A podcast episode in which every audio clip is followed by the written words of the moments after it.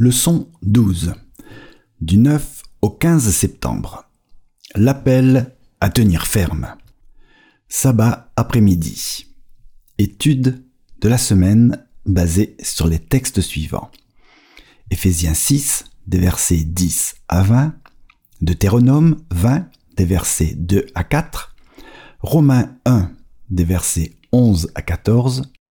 1 Thessaloniciens 5, des versets 6 à 8 et 1 Corinthiens 15, les versets 2 et 24. Versets à mémoriser. Au reste, soyez puissants dans le Seigneur, par sa force souveraine. Revêtez toutes les armes de Dieu, afin de pouvoir tenir bon devant les manœuvres du diable. Éphésiens 6, les versets 10 et 11. Les yeux encore embrumés de sommeil, le serviteur sort avec peine de son lit, et ce qu'il voit est inquiétant une armée hostile, nombreuse et bien équipée, avec une troupe qui cernait la ville avec des chevaux et des chars. S'adressant au prophète Élisée, il lui annonce la nouvelle en bredouillant et pose cette question pleine d'angoisse. Ah, maître, que ferons-nous? Élisée répond, N'aie pas peur, car ceux qui sont avec nous sont plus nombreux que ceux qui sont avec eux.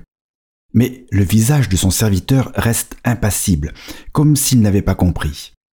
Alors, Élisée prie pour lui.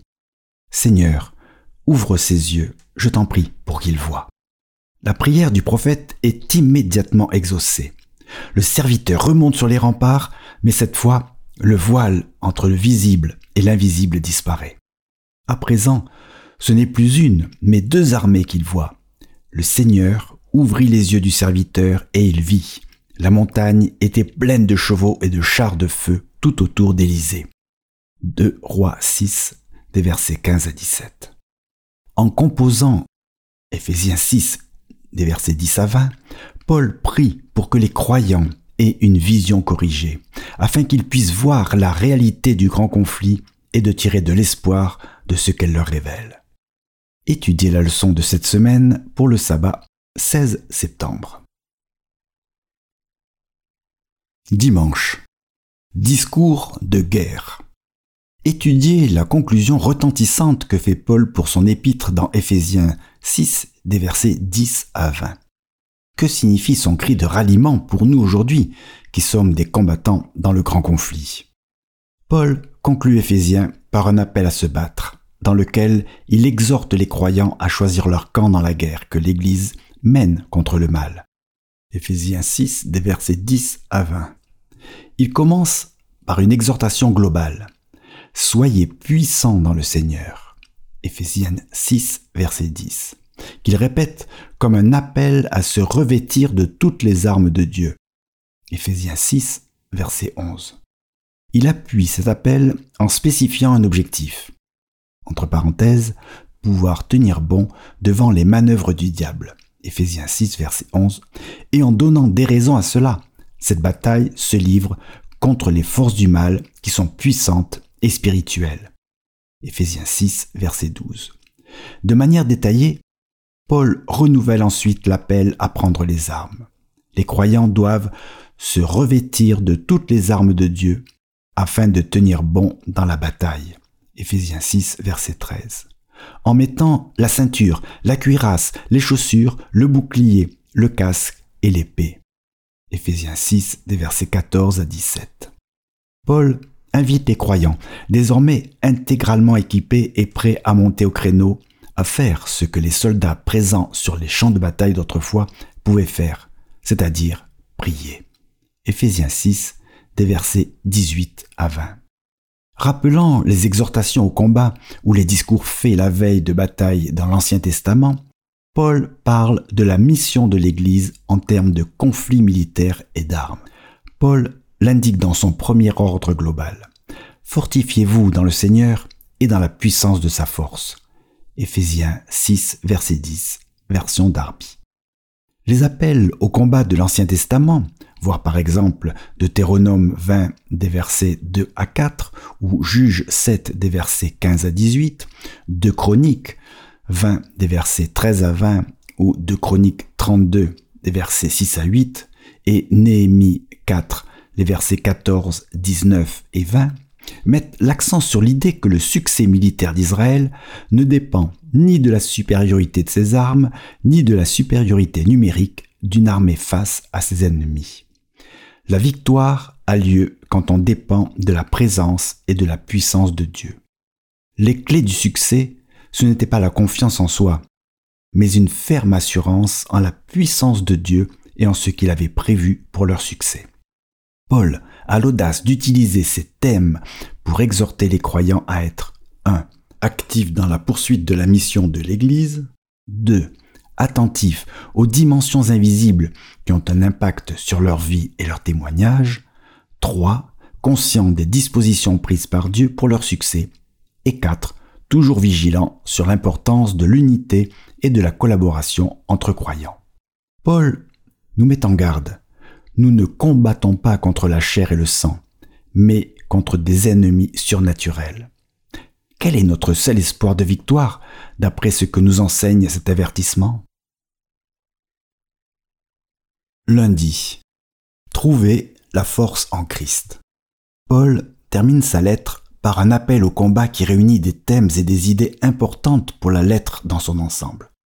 Il commence par annoncer le thème central de la conclusion, proposé sur le ton du cri de ralliement d'un commandant. Au reste, fortifiez-vous dans le Seigneur et par sa force souveraine. Éphésiens 6, verset 10, version Colombe.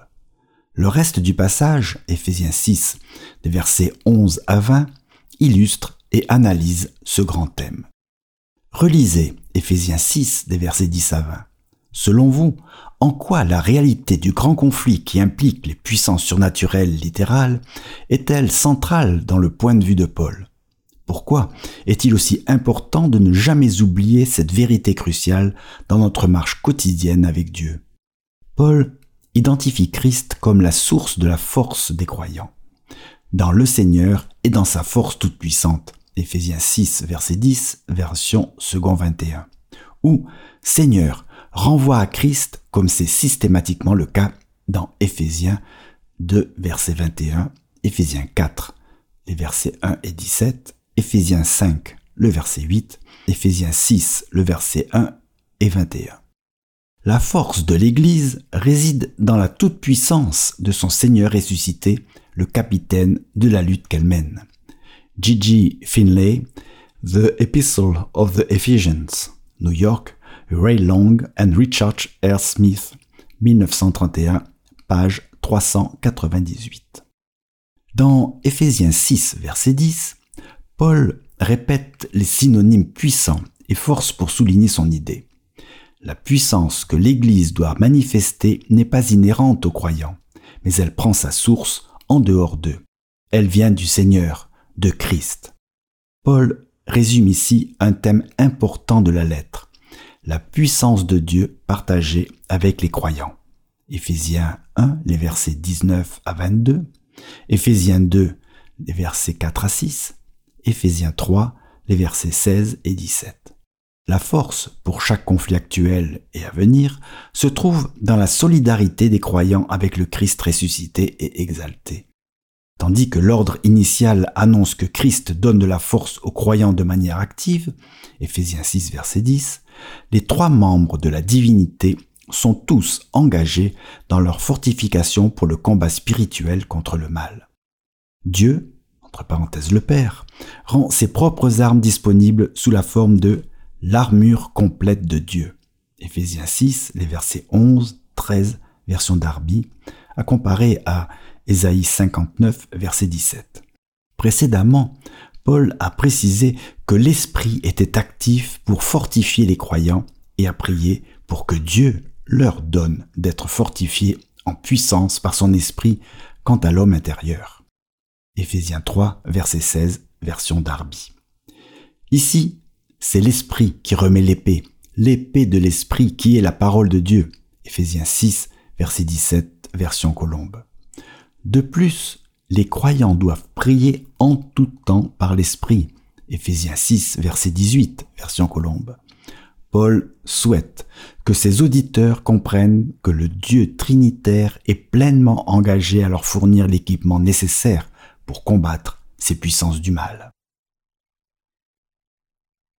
Mardi. Le grand conflit dans les épîtres de Paul. Lisez Romains 13 des versets 11 à 14.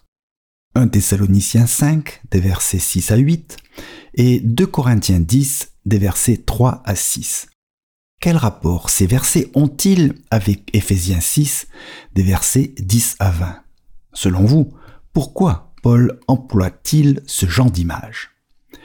Dans ses lettres, Paul emploie fréquemment un langage et des images militaires, en invitant les croyants à imiter le comportement exemplaire des soldats. C'est dans Éphésiens 6, des versets 10 à 20, que Paul parle le plus longuement et le plus densément en termes militaires. Ce langage manifeste l'une des principales manières qu'il a de comprendre le récit de l'Évangile. Ayant conquis, entre guillemets, les principats et les autorités, à la croix, Colossiens 2, verset 15, le Christ exalté accomplit à présent les résultats de cette victoire de sa position en tant que Seigneur exalté sur les puissances. Philippiens 2, des versets 9 à 11. Christ recrute ses disciples comme des combattants dans la guerre cosmique et conduit les armées de la lumière vers un grand jour de victoire. 1 Corinthiens 15, des versets 54 à 58, 2 Thessaloniciens 2, verset 8, Romains 16, verset 20. Quand on étudie tout le symbolisme militaire de Paul, nous voyons qu'il comprend le conflit entre le bien et le mal comme une guerre cosmique millénaire.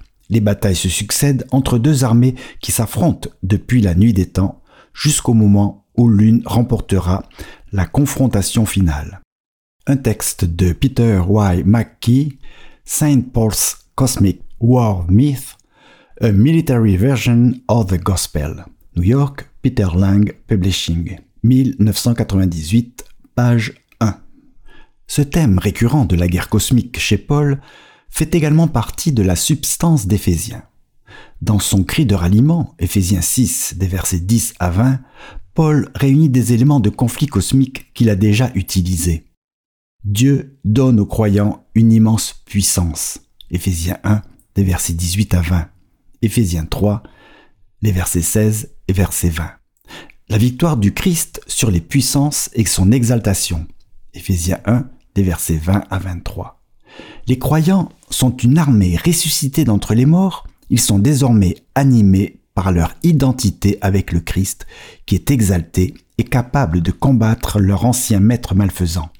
Éphésiens 2, des versets 1 à 10. L'Église joue un rôle pour révéler aux puissances leur ruine imminente. Éphésiens 3, verset 10. L'emploi de Psaume 68, verset 18 pour décrire Christ comme le divin guerrier conquérant, Éphésiens 4, des versets 7 à 11, et l'appel lancé aux chrétiens pour qu'ils se revêtent des vêtements de l'Évangile, voir Éphésiens 4, des versets 20 à 24. Quand nous sommes appelés à nous revêtir de toute l'armure de Dieu, nous sommes bien préparés pour comprendre le rôle central du conflit cosmique mais nous devons aussi rester fermes dans l'assurance que nous avons de participer à la victoire ultime de Christ. De quelle manière avez-vous vécu personnellement la réalité non seulement de ce conflit cosmique, mais de la victoire que nous pouvons réclamer en Jésus? Pourquoi est-il si fondamental de comprendre sa victoire en notre nom pour notre espérance et notre expérience? Mercredi tenir ferme sur un champ de bataille. Lisez Éphésiens 6 des versets 10 à 20 dans la version second 21 en relevant toutes les fois où Paul emploie le verbe tenir ferme sous une forme ou une autre. Pourquoi cette idée est-elle aussi importante pour lui? Nous devons comprendre la métaphore militaire de Paul dans le contexte des batailles d'autrefois. Que signifiait tenir ferme, tenir face ou tenir debout Éphésiens 6, versets 11, 13 et 14. Le verbe indique-t-il une posture uniquement défensive? Les discours de guerre que l'on trouve dans les écrits de Thucydide, l'un des plus grands auteurs classiques d'ouvrages de guerre, mettent l'accent sur trois actions successives nécessaires pour la victoire d'un camp. Premièrement, les soldats doivent engager le combat avec l'ennemi, ce qui signifie qu'ils doivent se rapprocher de leur adversaire. Deuxièmement, ensuite, ils doivent attaquer et tenir bon ou rester en position dans leur combat au corps à corps avec l'ennemi. Troisièmement, enfin, ils doivent repousser l'ennemi.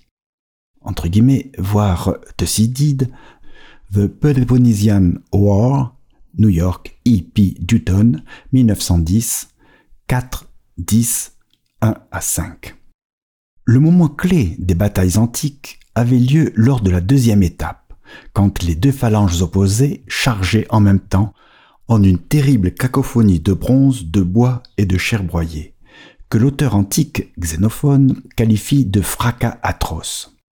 Extrait d'un texte de Victor David Hanson, The Western Way of War, New York, Oxford University Press, 1989, page 152-153.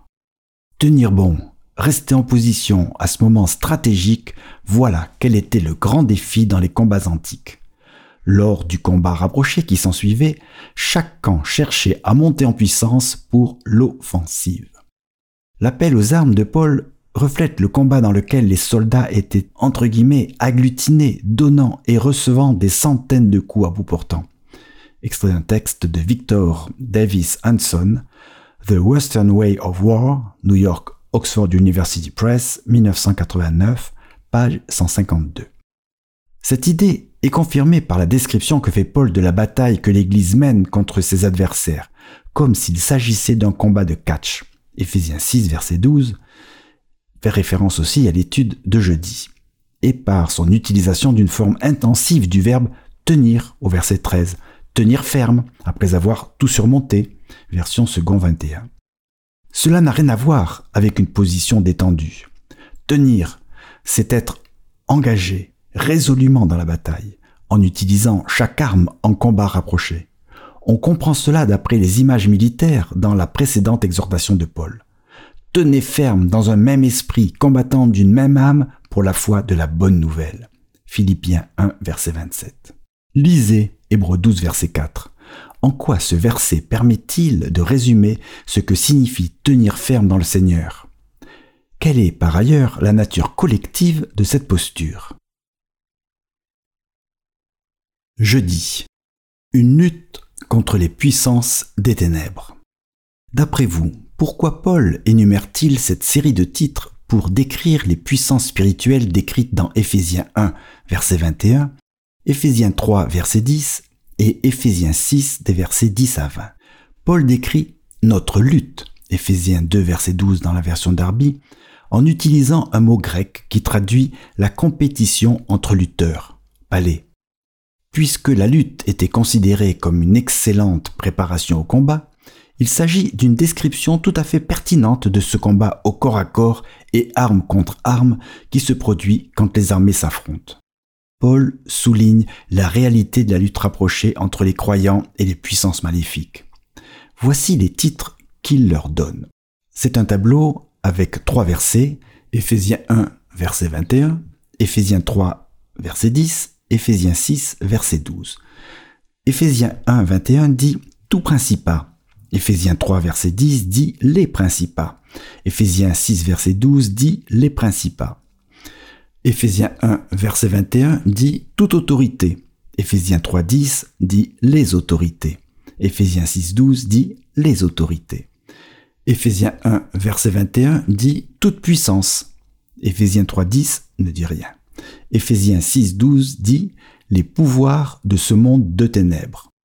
Éphésiens 1 21 dit toute seigneurie, toujours rien dans Éphésiens 3.10, et Éphésiens 6.12 dit les puissances spirituelles mauvaises qui sont dans les lieux célestes. Et enfin, Éphésiens 1.21 dit tout nom qui se nomme. Rien pour Éphésiens 3.10 ou Éphésiens 6.12. Dans ces descriptions générales, entre parenthèses, tout nom qui se nomme, Éphésiens 1.21 version d'Arby, les puissances spirituelles mauvaises qui sont dans les lieux célestes, Éphésiens 6.12, Paul affirme que toutes les puissances mauvaises et surnaturelles sont assujetties à Christ. Éphésiens 1, verset 21. Cependant, quelle que soit la bataille, ce n'est jamais une bonne stratégie de sous-estimer les forces en présence dans l'autre camp. Paul nous met en garde. Ce ne sont pas des ennemis que nous affrontons, mais, entre guillemets, les puissances spirituelles de la méchanceté dans les lieux célestes. Éphésiens 6, verset 12, version Osterwald. Menés par un général rusé, le diable, Ephésiens 6, verset 11. Toutefois, ce n'est pas parce que nous nous méfions de nos puissants ennemis que nous devons les laisser nous intimider. Dieu est présent avec nous dans le combat. Ephésiens 6, verset 10. Et il nous a donné des armes de premier choix, sa propre armure, l'armure de Dieu. Ephésiens 6, verset 11, comparé avec Ésaïe 59, des versets 15 à 17. Il a mis à notre disposition sa vérité, sa justice, sa paix, sa foi et son salut ainsi que le Saint-Esprit. Éphésiens 6, des versets 13 à 17. Avec Dieu qui va au-devant de nous et notre équipement complet, des pieds à la tête, grâce à l'armure qu'il a fournie, alors nous ne pouvons échouer. Romains 16, verset 20. 1 Corinthiens 15, les versets 2 et 24. Et 2 Thessaloniciens 2, verset 8. Ces puissances surnaturelles mauvaises sont bien réelles et nous sommes totalement impuissants face à elles. Sachant cela, pourquoi devons-nous nous saisir du Seigneur Jésus, qui est non seulement plus grand que ses puissances, mais qui les a déjà vaincus Vendredi. Pour aller plus loin.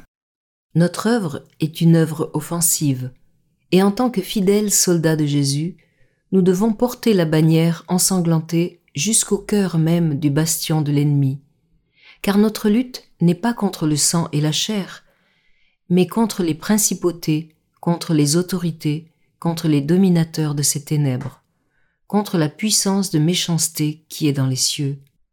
Si nous acceptons de déposer les armes et d'abaisser la bannière ensanglantée, et de devenir prisonniers et serviteurs de Satan, nous serons peut-être délivrés du conflit et de la souffrance. Mais cette paix nous fera perdre le Christ et le ciel.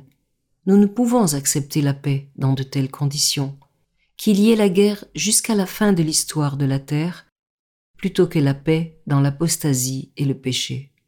Hélène White, The Review and Herald, 8 mai 1888. Quel est le lien entre Éphésiens 6 des versets 10 à 20 et le livre de l'Apocalypse? Le passage présente la même conception des événements des derniers jours, ou eschatologie, que le motif de combat dans le livre de l'Apocalypse, voir Apocalypse 12, Apocalypse 16, des versets 12 à 16, Apocalypse 19, des versets 17 à 21, et Apocalypse 20, des versets 7 à 10. Dans les deux, le peuple de Dieu est attaqué par l'ennemi qui se trouve dans les lieux célestes et qui est actif et puissant dans le siècle présent ou époque. Dans les deux, le peuple de Dieu est encouragé par l'image du siècle à venir. Par ailleurs, les deux scénarios renvoient explicitement à la bataille finale, au moment où l'ennemi sera totalement vaincu, après quoi le siècle nouveau sera établi à jamais.